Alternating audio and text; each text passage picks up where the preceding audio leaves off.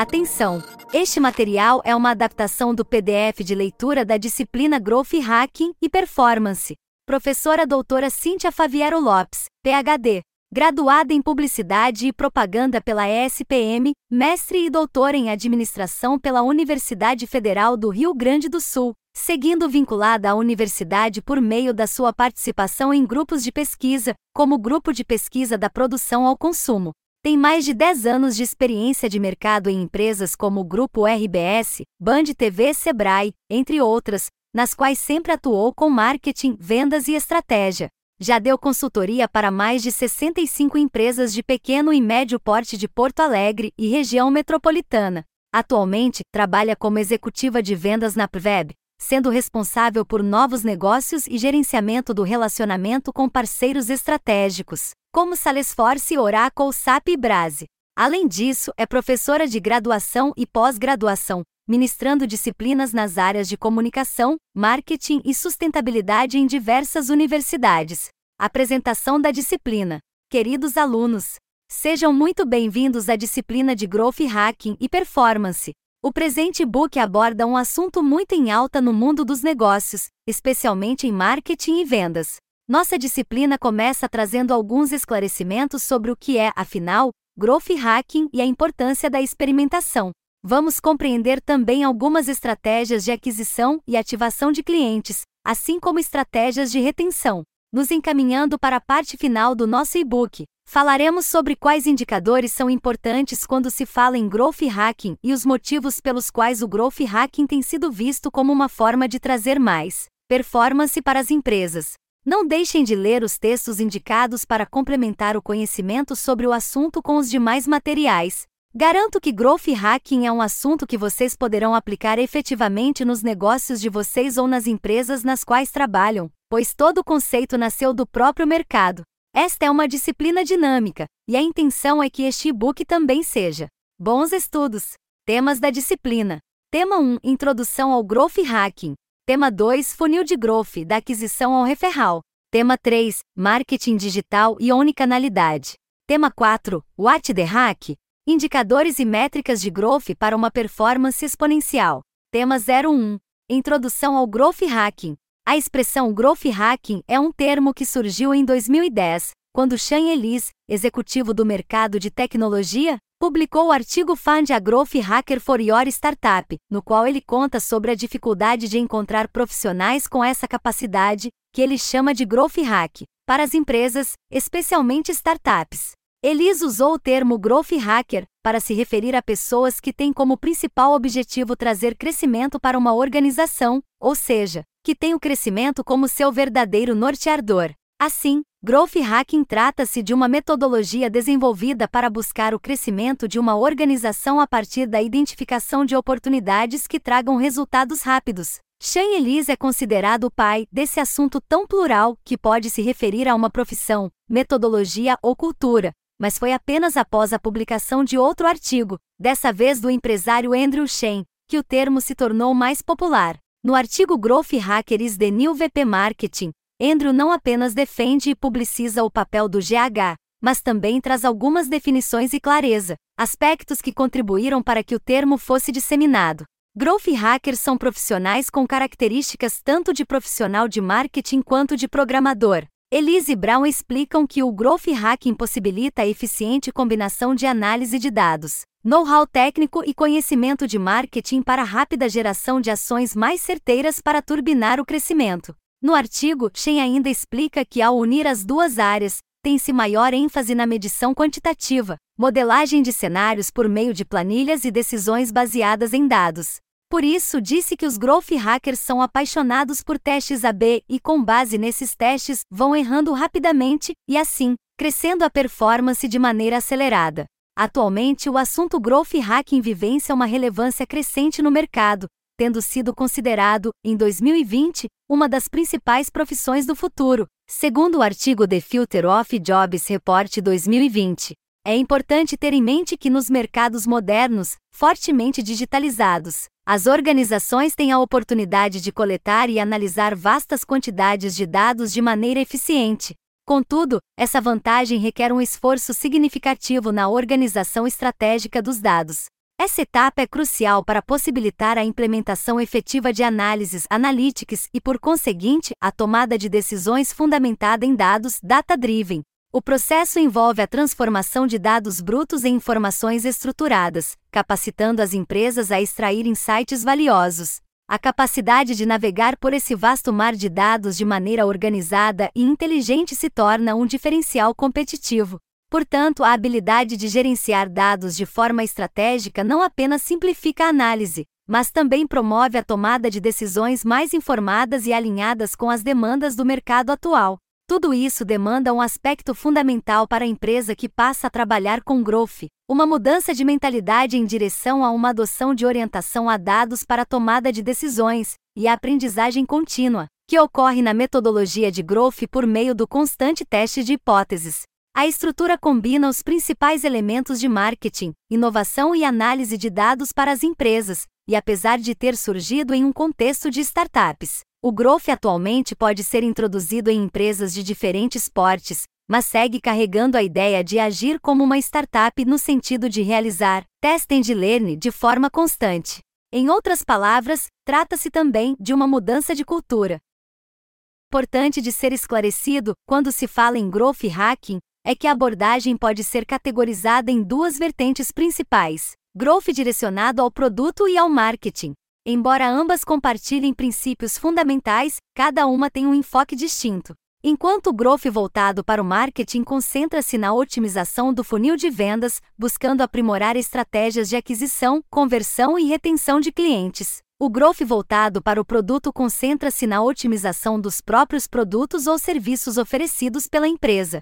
O Growth Hacking no âmbito do marketing envolve a implementação de táticas inovadoras para impulsionar o crescimento, com foco específico em métricas-chave ao longo do funil de vendas. Isso abrange desde a atração inicial de usuários até a conversão efetiva e, finalmente, a retenção a longo prazo. Por outro lado, o Growth Hacking voltado para o produto está centrado na melhoria contínua dos produtos ou serviços, isso envolve ajustes para aprimorar a experiência do usuário, a funcionalidade e a proposta de valor. A otimização do produto visa não apenas satisfazer as necessidades do cliente, mas também superar expectativas, promovendo a fidelidade e a recomendação.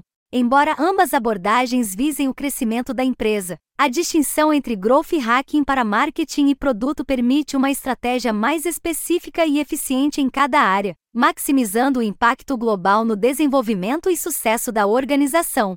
De qualquer modo, a metodologia é a mesma e, inclusive, exige que a empresa trabalhe de forma mais integrada, buscando transpor gargalos que surgem devido a barreiras entre áreas distintas. Essas barreiras geralmente levam a problemas de comunicação, informações em silos e, de modo geral, uma visão incompleta da organização sobre seus gargalos, o que também leva a uma visão míope das oportunidades. A metodologia em si trata-se de um processo que prevê uma série específica de atividades, com o objetivo de buscar oportunidades de crescimento.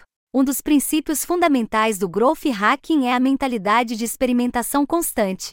Isso significa que as equipes estão dispostas a correr riscos calculados, aprender com os fracassos e iterar rapidamente. Além disso, o uso intensivo de dados permite uma compreensão profunda do comportamento do usuário, facilitando a personalização das estratégias de aquisição e retenção.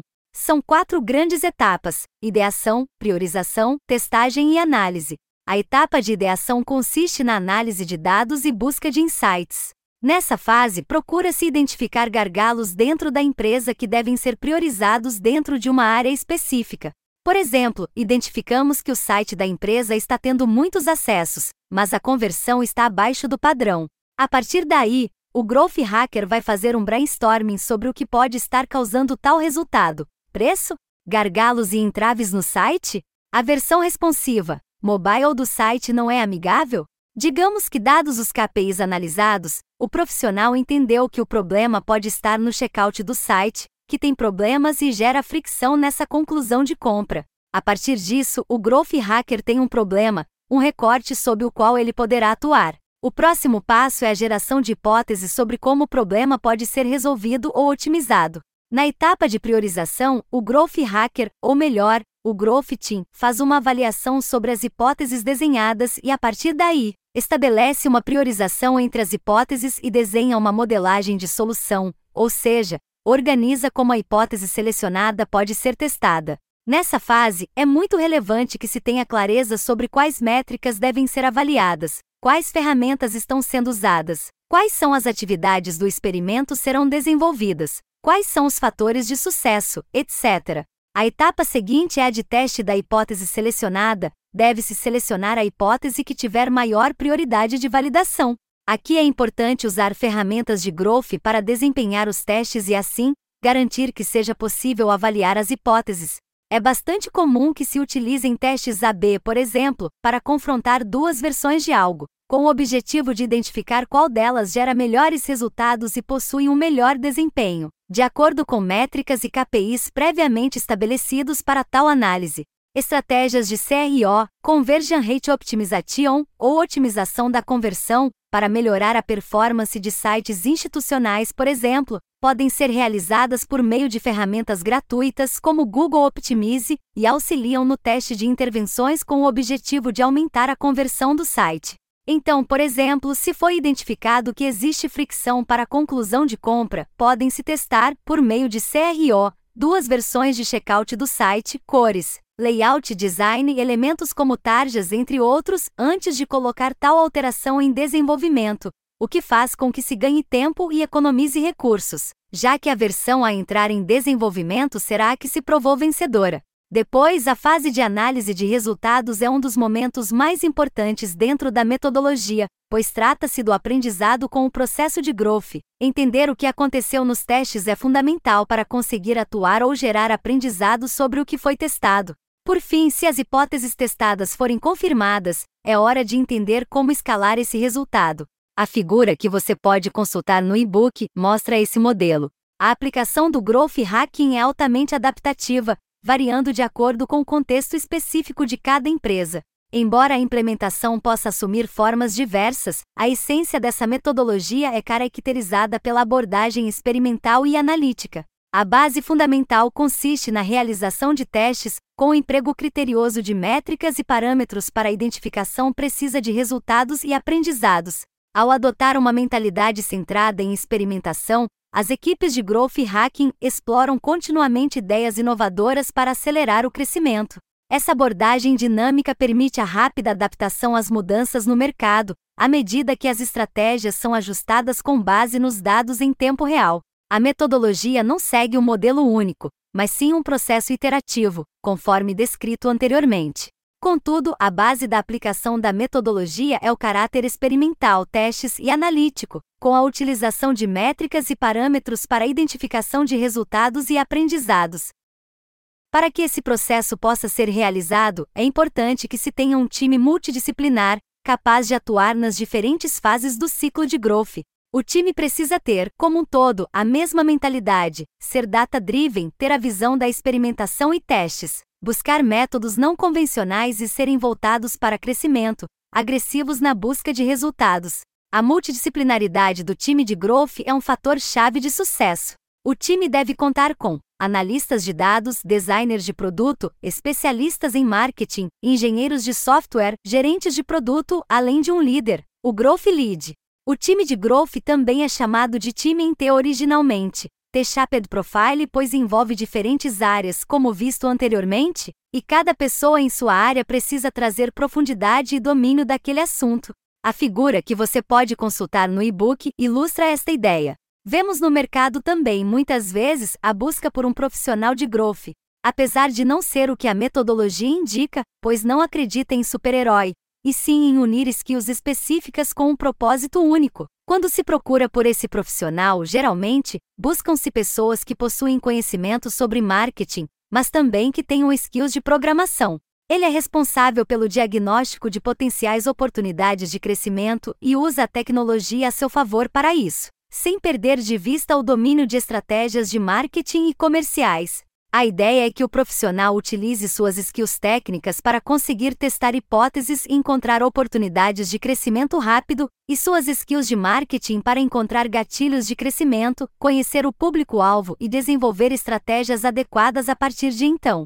A formação de um time multidisciplinar desempenha um papel crucial no sucesso de estratégias de growth hacking. Dada a natureza abrangente dessa abordagem, que busca impulsionar o crescimento rápido de uma empresa por meio de táticas criativas e inovadoras, a colaboração entre profissionais de diversas áreas é essencial.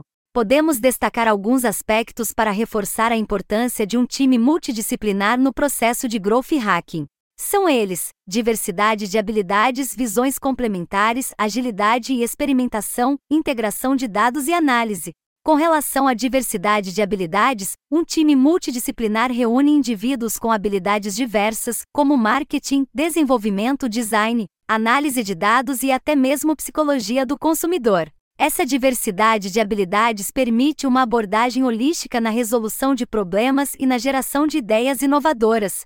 Outro aspecto relevante é a geração de visões complementares sobre os assuntos discutidos, já que profissionais de diferentes áreas têm perspectivas e experiências únicas. Isso leva a uma compreensão mais completa dos desafios enfrentados pela empresa e facilita a identificação de oportunidades não percebidas por equipes mais homogêneas.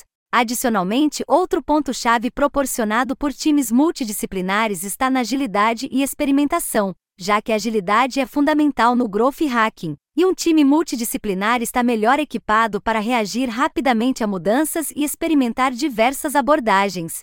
A capacidade de realizar testes rápidos e implementar mudanças ágeis é aprimorada pela combinação de habilidades variadas. De maneira relacionada, a integração de dados e análise também pode ser mencionada, já que equipes multidisciplinares podem lidar de maneira mais eficaz com a coleta e análise de dados. A integração de especialistas em análise de dados junto com profissionais de marketing, por exemplo, facilita a interpretação precisa dos resultados dos experimentos, orientando decisões informadas. Por fim, através da construção de times multidisciplinares se consegue ter a criação de soluções integradas, já que o growth hacking muitas vezes requer uma abordagem integrada, combinando estratégias de marketing, desenvolvimento de produto e análise de dados. Um time multidisciplinar é capaz de colaborar de forma coesa para criar soluções que abranjam várias áreas, maximizando o impacto. Assim sendo, podemos dizer que compor um time multidisciplinar no contexto do growth hacking é uma vantagem estratégica. Ele permite uma abordagem mais completa, inovadora e adaptável, capacitando a empresa a explorar efetivamente novas oportunidades e alcançar um crescimento sustentável e acelerado. No tema seguinte, iremos discutir mais em profundidade o funil de growth e, posteriormente, conhecer algumas estratégias que podem ser usadas nesse sentido. Sugerimos que ouçam os podcasts Let's Hack the Growth e Growth e Estratégia Comercial, como aliar interesses corporativos. Indicações de filmes, audiobooks. Resenha livro Hacking Growth, de Sean Elise e David Morgan. TED Talks com Sean Elise.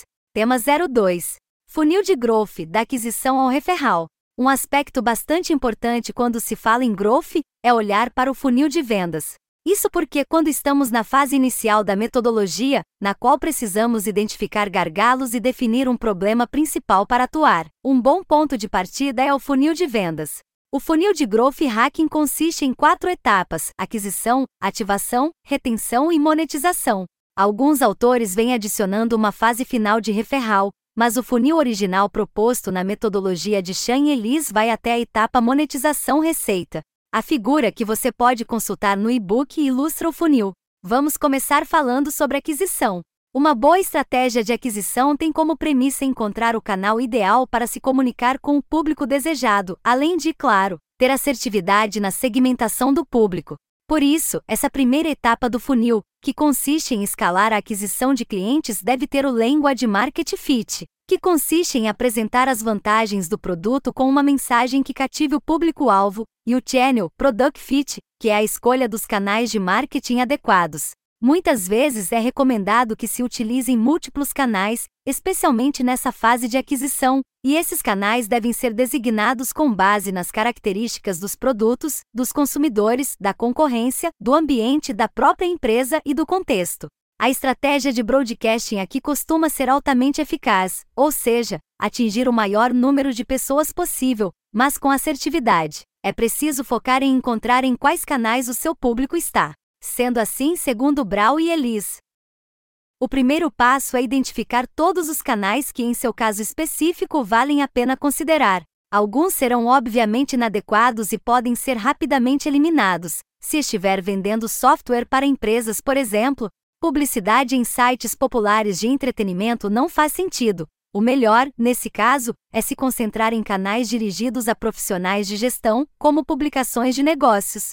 Para impor certa ordem ao universo cada vez maior de opções, especialistas em crescimento como Justin Maris, Gabriel Van Berg, Andrew Chen e James Courier tiveram a brilhante ideia de separar canais importantes em três grandes categorias: virais, boca a boca, orgânicos e pagos. Assim, para conseguir escolher quais canais estão mais aderentes aos objetivos da empresa, ação em questão, Pode-se fazer uma primeira seleção com base na análise das características específicas do negócio-ação que se está querendo comunicar. O exemplo anteriormente trazido ilustra essa ideia. O passo seguinte, contudo, envolve um olhar mais atencioso para o usuário. Precisa-se considerar suas características e comportamentos para entender como são suas buscas nos grandes buscadores, como Google, quais redes sociais usam, como é o seu comportamento de compra, etc. Após essa análise, Brown e Ellis propõem um modelo específico de avaliação de canais. Custo: quanto você espera gastar para fazer o experimento em questão? Segmentação: grau de dificuldade de atingir o público-alvo e quão específico dá para ser na definição de quem verá o teste. Controle: grau de controle sobre o experimento. É possível mexer no teste depois de iniciado?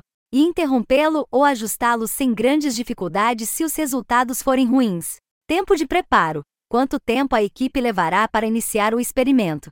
Gravar um anúncio de TV, por exemplo, exige muito mais tempo do que veicular um anúncio no Facebook. Tempo de saída: em quanto tempo o experimento produzirá resultados uma vez iniciado? Testes de otimização em buscadores ou redes sociais, por exemplo, podem ter tempos de saída mais longos do que um anúncio no rádio. Escala: qual o tamanho do público que o experimento pode alcançar? A TV tem uma escala muito maior do que publicidade em blogs. Já a fase de ativação, segundo Brown e Ellis, deve levar um número maior de novos usuários a viver o momento ahá. Quanto mais pessoas perceberem que o produto é must-have, maior o número daquelas que seguirão com a empresa. Sendo assim, neste estágio, a prioridade é conduzir um número substancial de novos usuários a experimentarem o dito momento ahá, evidenciando ao cliente os diferenciais da empresa e de seus produtos. Para atingir esse objetivo, é imperativo que a experiência do cliente ao acessar o site da empresa seja fluida, sem atritos, incorporando sólidos padrões de user experience para facilitar a navegação. O site deve conter informações relevantes sobre a empresa ou produto, proporcionando uma imersão eficaz. Essa fase demanda a criação de oportunidades para manter os usuários conectados à marca, seja por meio de convites para assinar newsletters ou outras formas de comunicação. A implementação de ações interativas, como o uso de personalizações específicas, ligotox, roletas e intervenções que promovam a participação direta no site, também é recomendada. Além disso, simplificar o processo de cadastro e utilizar gatilhos mentais, como sugerir a ativação de notificações em resposta a e-mails ou pushes recebidos, pode facilitar a adesão do cliente nesta fase de ativação. Em suma, a atenção meticulosa à experiência do usuário e a implementação estratégica de ações interativas são essenciais para garantir uma transição suave dos usuários para a fase de ativação, solidificando assim o crescimento sustentável da empresa. Sendo assim, é importante que o cliente, ao acessar o site da empresa, por exemplo, tenha uma boa experiência, sem fricção, com bons padrões de UX de forma a facilitar a navegação, além de conter informações relevantes sobre a empresa ou produto que está sendo comunicado. É fundamental aqui dar opções para as pessoas manterem-se em contato com a marca por meio de, por exemplo, um convite para a pessoa assinar a newsletter da marca. Outras ações interessantes envolvem a utilização de personalizações específicas, como ligotox, roletas e intervenções que gerem interatividade no site. Além disso, simplificar o processo de cadastro, trabalhar com gatilhos mentais, como sugerir a ativação de notificações, por exemplo, a cada e-mail ou push que a marca recebe, podem facilitar a adesão do cliente nessa fase de ativação. Outra etapa fundamental no que tange ao funil de growth é a retenção. Segundo Brown e Ellis, a alta retenção costuma ser o fator decisivo para a empresa conseguir alta rentabilidade, seja qual for o setor. Isso porque é bastante comum que as empresas tenham um gasto mais acentuado nas etapas anteriores, especialmente falando de aquisição de base. Por isso, à medida em que se consegue manter o cliente, retê-lo, o custo de aquisição desse cliente é menor, visto que precisaram ser empenhados menos recursos para trazê-lo. A otimização de funcionalidades na fase de ativação requer a implementação estratégica de Customer Relationship Management, tornando essa abordagem crucial para o crescimento sustentável. Essa estratégia implica em manter uma comunicação constante com os clientes e acumular informações significativas a cada nova transação. A coleta sistemática de dados é essencial para a personalização contínua da experiência do cliente, especialmente durante suas interações nos diversos canais de comunicação utilizados pela marca. As estratégias de CRM desempenham um papel vital na consolidação do relacionamento com os clientes, possibilitando que a empresa compreenda suas necessidades e preferências de maneira mais aprofundada. Ao manter um banco de dados robusto e atualizado, a empresa pode ajustar suas abordagens, personalizando ofertas e interações de acordo com o perfil específico de cada cliente. A personalização efetiva da experiência do cliente não apenas fortalece a fidelidade, mas também potencializa a eficácia das estratégias de retenção. Através de comunicações direcionadas e oferta de soluções personalizadas, a empresa cria uma conexão mais sólida com seus clientes, aumentando as chances de repetição de negócios e advocacy. Assim, a integração eficiente de estratégias de CRM nessa fase não apenas otimiza as funcionalidades, mas também estabelece uma base sólida para o crescimento contínuo, colocando o cliente no centro das operações e garantindo uma experiência personalizada que ressoa de maneira significativa em todos os pontos de contato. A próxima fase de monetização é o grande objetivo de todo o trabalho realizado nas etapas anteriores do funil gerar receita para a empresa.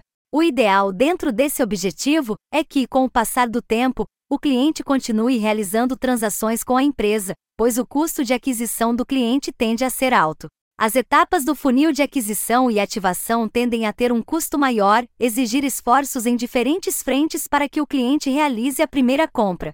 Já a etapa de retenção tem como objetivo que o cliente faça a segunda, a terceira, a quarta compra e assim por diante. Logo, quanto maior for o ciclo do cliente em transações com a empresa, mais rentável ele é. Existe um termo e uma métrica específica para isso: Lifetime Value. Ouso dizer que uma das principais diferenças do funil de vendas convencional para o funil de growth está justamente em ter separadas essas duas últimas fases, especialmente a da monetização, pois traz à luz e dá a devida relevância para a importância de se rentabilizar o cliente e mantê-lo ativo, pensar no que deve acontecer após a conversão, Apesar de fazer sentido, ter estratégias para realizar isso não é o mainstream de todas as organizações, e, como o principal aspecto do Growth Hacking consiste em criar hipóteses e realizar testes para otimização de resultados e performance, tem alta relação com essa etapa. Não existe uma fórmula mágica pronta para se trabalhar com estratégias de crescimento, especialmente na fase monetização, pois tudo dependerá do tipo de negócio da empresa. Se estamos falando em um serviço de assinatura digital, por exemplo, a estratégia pode ser garantir a satisfação do cliente, incentivar que ele acesse a plataforma em questão, trazer conteúdos que o instiguem a manter-se ativo, entre outras. Já uma empresa varejista precisa oferecer aos clientes produtos que tenham aderência ao perfil do cliente, destacar as facilidades de compra, entrega ou troca. Por exemplo, incentivar a recompra, upsell, cross-sell, entre outros. É fundamental para isso monitorar as métricas, identificar os gargalos e desenvolver estratégias que possam sanar esses gargalos, para então testá-las e identificar se funcionam.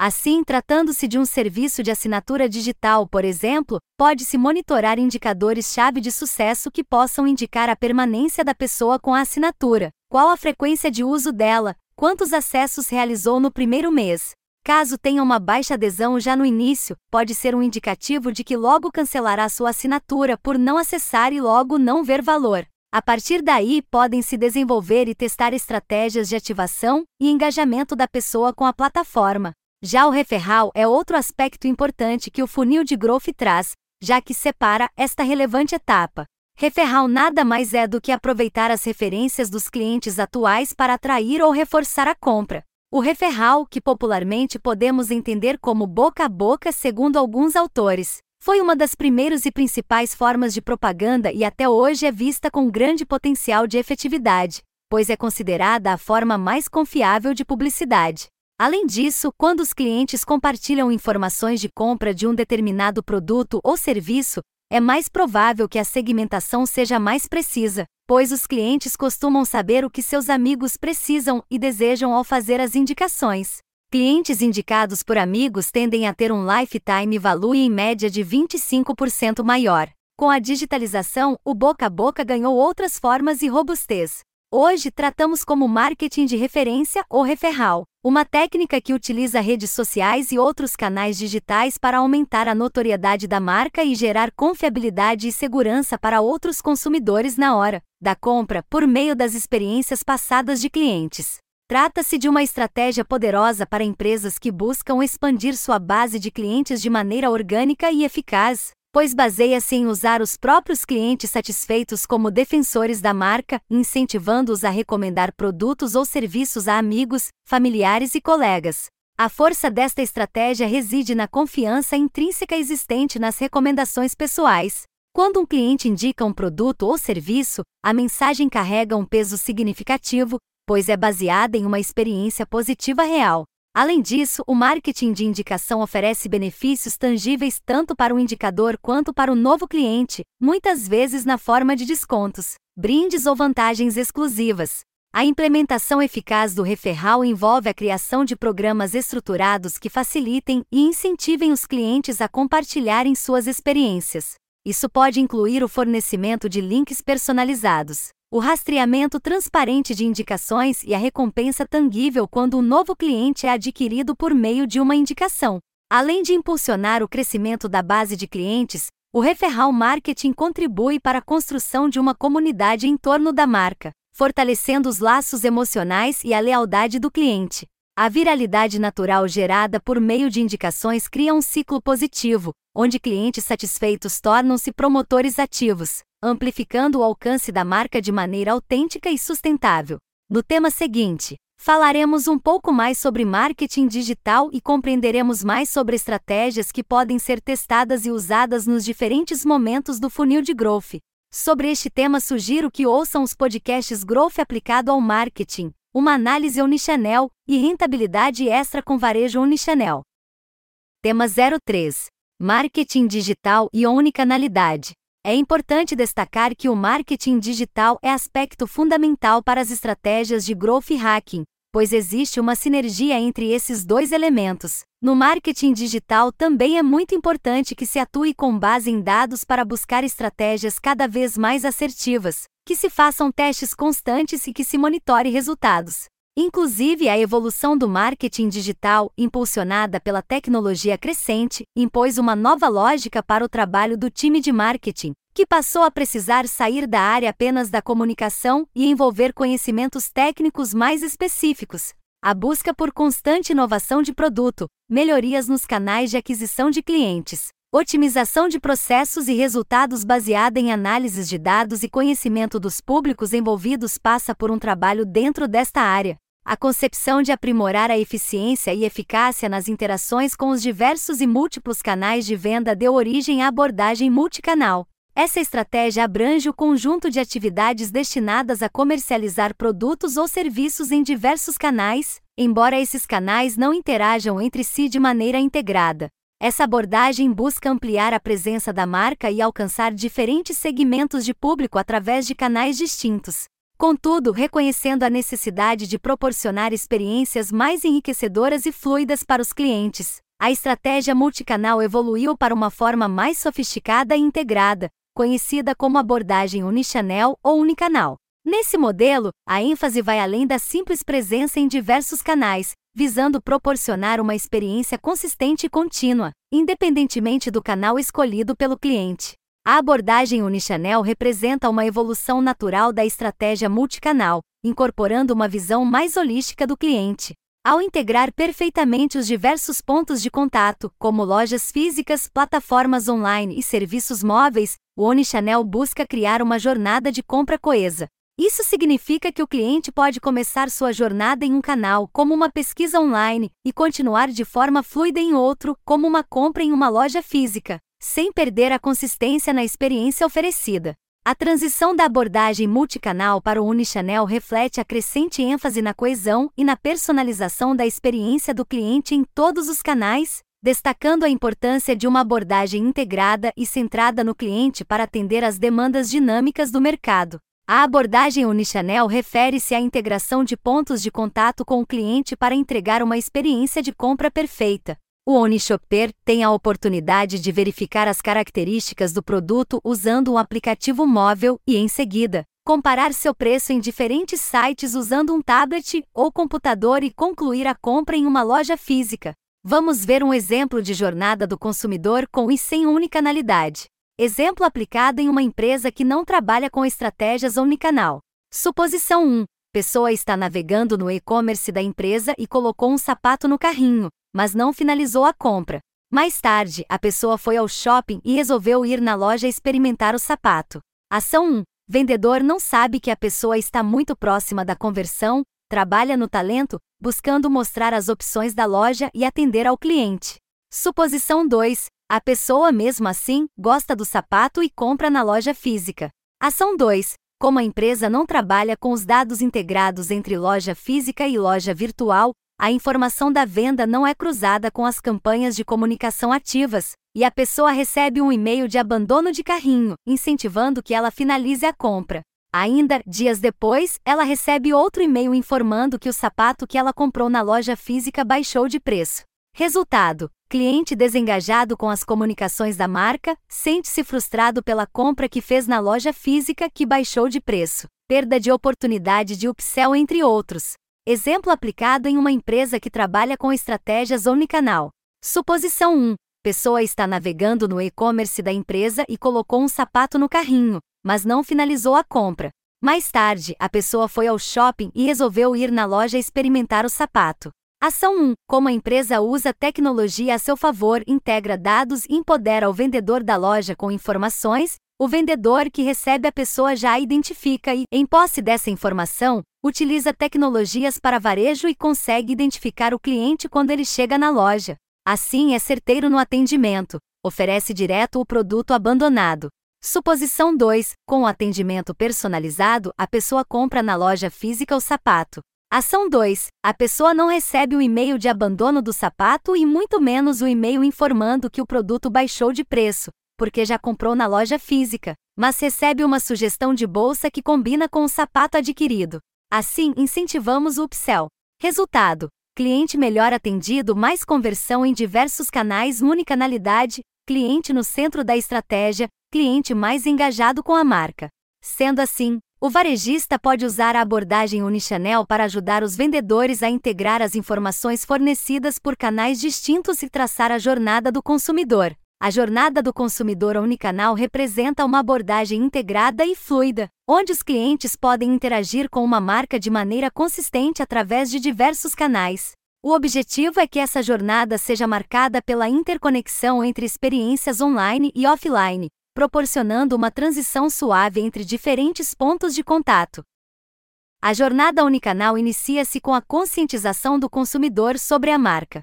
Essa fase pode envolver a descoberta através de anúncios online, redes sociais, recomendações de amigos ou exposição em lojas físicas. À medida que o consumidor avança para a consideração, ele pode explorar detalhes adicionais, comparar produtos, ler avaliações e até mesmo visitar uma loja física para uma avaliação mais tangível. O momento de decisão no contexto unicanal é caracterizado pela flexibilidade do cliente em escolher o canal de preferência para a compra. Pode ser uma transação online, uma visita à loja física ou até mesmo uma combinação de ambos. Importante notar que ao longo dessa jornada, o cliente espera consistência nas informações, promoções e na experiência oferecida, independentemente do canal escolhido. Após a compra, a experiência unicanal estende-se para a fase de pós-venda. O consumidor espera facilidade no suporte ao cliente, acesso a informações sobre o status do pedido e possíveis interações contínuas com a marca. A comunicação consistente e personalizada é fundamental para manter o envolvimento e a satisfação do cliente. O grande diferencial da jornada unicanal é a capacidade de proporcionar uma experiência contínua e integrada, não apenas focada na transação, mas também na construção de um relacionamento duradouro. Ao permitir que os consumidores transitem livremente entre os canais, a marca fortalece a lealdade e cria defensores, destacando-se em um mercado cada vez mais dinâmico e orientado pela experiência do cliente. A jornada do consumidor unicanal é um reflexo da crescente importância de proporcionar uma experiência coesa e personalizada em todos os pontos de contato com a marca. Em relação a esse assunto, não deixe de escutar o podcast Rentabilidade Extra com Varejo Omnichannel, em que recebemos um especialista em varejo para falar sobre essas estratégias usadas na prática e sobre como o varejo vem trabalhando a unicanalidade como uma forma rentável de ativação. Já foi comprovado que o uso de estratégias omnicanal aumenta a fidelidade à marca e os torna mais propensos a gastar mais, além de terem a melhor conveniência online. O marketing digital, embora compartilhe conceitos fundamentais com o marketing tradicional, destaca-se por suas abordagens inovadoras e orientadas pela dinâmica do ambiente online. Enquanto o marketing tradicional concentra-se na promoção de produtos por meio de canais convencionais, o marketing digital, incorporando o growth hacking, adota uma abordagem mais experimental e ágil para desenvolver a base de usuários. Ao contrário do marketing tradicional, que se vale de propagandas em mídias tradicionais como rádio, televisão e jornais, o growth hacking no marketing digital explora o vasto panorama digital. Isso inclui a utilização de estratégias em mídias sociais, otimização para motores de busca, envio de campanhas por e-mail, SMS, push, web push, social ads, mobile marketing, entre outras táticas. Independentemente da estratégia específica empregada no marketing digital, o objetivo central é alcançar uma crescente assertividade na entrega de produtos aos clientes certos. Isso implica adquirir uma base de usuários sólida e identificar os canais mais eficazes para se comunicar com o público-alvo. A precisão nesse direcionamento é a chave para o crescimento rápido, onde a adaptação contínua e a aprendizagem constante são características essenciais. A aplicação de técnicas de growth hacking no marketing digital permite testar diferentes estratégias de maneira rápida e eficiente, ajustando abordagens conforme a resposta do público. A agilidade e a capacidade de se adaptar à mudança são, portanto, cruciais para o sucesso nesse ambiente dinâmico. Assim, o marketing digital, impulsionado pelo growth hacking, representa uma evolução que capitaliza as oportunidades digitais para alcançar resultados eficazes crescimento rápido e uma comunicação mais direcionada e assertiva. Neste tema trazemos dois podcasts interessantes para que vocês ouçam, são eles: Growth Marketing, onde o growth e o ROI se encontram, e Estratégias de CRM com foco em retenção e performance. Indicações de filmes, audiobooks. Como funciona o segmento do novo mercado? Augusto Rocha, The Bush Podcast 09. Tema 04. What the Hack? Indicadores e métricas de growth para uma performance exponencial. Falamos ao longo do e-book sobre algumas métricas chaves e da importância do acompanhamento de indicadores, de forma constante, para o trabalho em growth hacking, com foco em performance. Determinar quais métricas devem ser acompanhadas ou priorizadas é algo bastante particular, que varia de acordo com cada negócio, segmento, características do negócio, canais usados tanto para distribuição quanto para marketing, on e off, etc. Porém, algumas métricas são indispensáveis que você conheça. Confira algumas no quadro disponível no e-book. Contudo, é muito importante ter em mente que existe uma verdade indevassável, que Theodore Levitt já alertava desde 1960: miopia em marketing ou, como Sean Elise Morgan Brown coloca, baixar a guarda e não responder a mudanças no mercado, não detectar a fadiga do produto ou de um canal, não reconhecer novos concorrentes, não melhorar o produto ou não ajustar o marketing a tempo, não abraçar novas tecnologias que vão surgindo. A isso, Elise Brown chamam de growth style, mas o termo foi cunhado, na verdade, por Matthew Olson, Derek Van Bever e Seth Verri. É de fato muito desafiador crescer de forma constante e contínua, e a desaceleração do crescimento acontece na maioria das empresas em determinado momento, independente do seu porte, pois é algo muito difícil prever e costuma vir logo após um período de forte crescimento. Momentos de crescimento acelerado são geralmente momentos em que a empresa precisa dar conta de mais demanda, logo, volta-se muito para a operação. E é justamente por esse movimento que oportunidades ou novas tendências que podem colocar a empresa no médio longo prazo em situação de fragilidade podem passar despercebidas. Essa desaceleração também pode ser ocasionada pela chegada de um novo concorrente ou alguma inovação que ameace a saúde do negócio, e esses atributos são menos controláveis ou mais difíceis de lidar. Contudo, muitas vezes, a causa pode estar mais próxima da atuação da empresa, e atuar sobre é uma questão de diagnosticar adequadamente. O problema não atinge só o desenvolvimento de produtos, mas a falta de visão sobre as estratégias de marketing também pode frear o crescimento do negócio. Por isso, o monitoramento constante do funil de growth e dentro do funil, de cada estratégia de marketing utilizada em cada uma das suas fases aquisição, ativação, retenção, monetização e referral deve ser feito com muita perícia diariamente. É importante que a empresa invista em analytics, em construir relatórios de performance que a ajudem a ter este monitoramento de KPIs o mais atualizado e mais legível possível, no sentido de ser um relatório que traga as informações de forma direta, amigável. Ainda nesse sentido, concentrar as estratégias de marketing apenas em um canal, por exemplo, pode não ser a melhor abordagem especialmente os canais de que não utilizam dados primários, ou seja, que a empresa não tem total domínio sobre quem está recebendo suas comunicações. Assista ao vídeo 2 sobre canais de comunicação e marketing. Quando dependemos apenas de um canal, por exemplo, a mídia social Facebook, toda vez que ele mudar o algoritmo, podemos ter impactos significativos dos resultados obtidos, sem que isso esteja sob o nosso controle. É importante perceber que o crescimento de uma empresa pode enfrentar diversos limites, e é crucial compreender esses desafios para desenvolver estratégias eficazes. Dentre eles, a diminuição das oportunidades de aquisição, pois, à medida que uma empresa cresce, pode tornar-se mais desafiador identificar novas oportunidades de aquisição de clientes. Os canais tradicionais podem atingir um ponto de saturação, exigindo a exploração de novos métodos criativos para alcançar e envolver novos públicos. Ainda como já falamos, o aumento da concorrência pode também impactar no crescimento acelerado, e isto pode ser uma consequência da própria adoção de uma cultura de growth, pois o crescimento bem-sucedido pode atrair a atenção de concorrentes, intensificando a competição no mercado.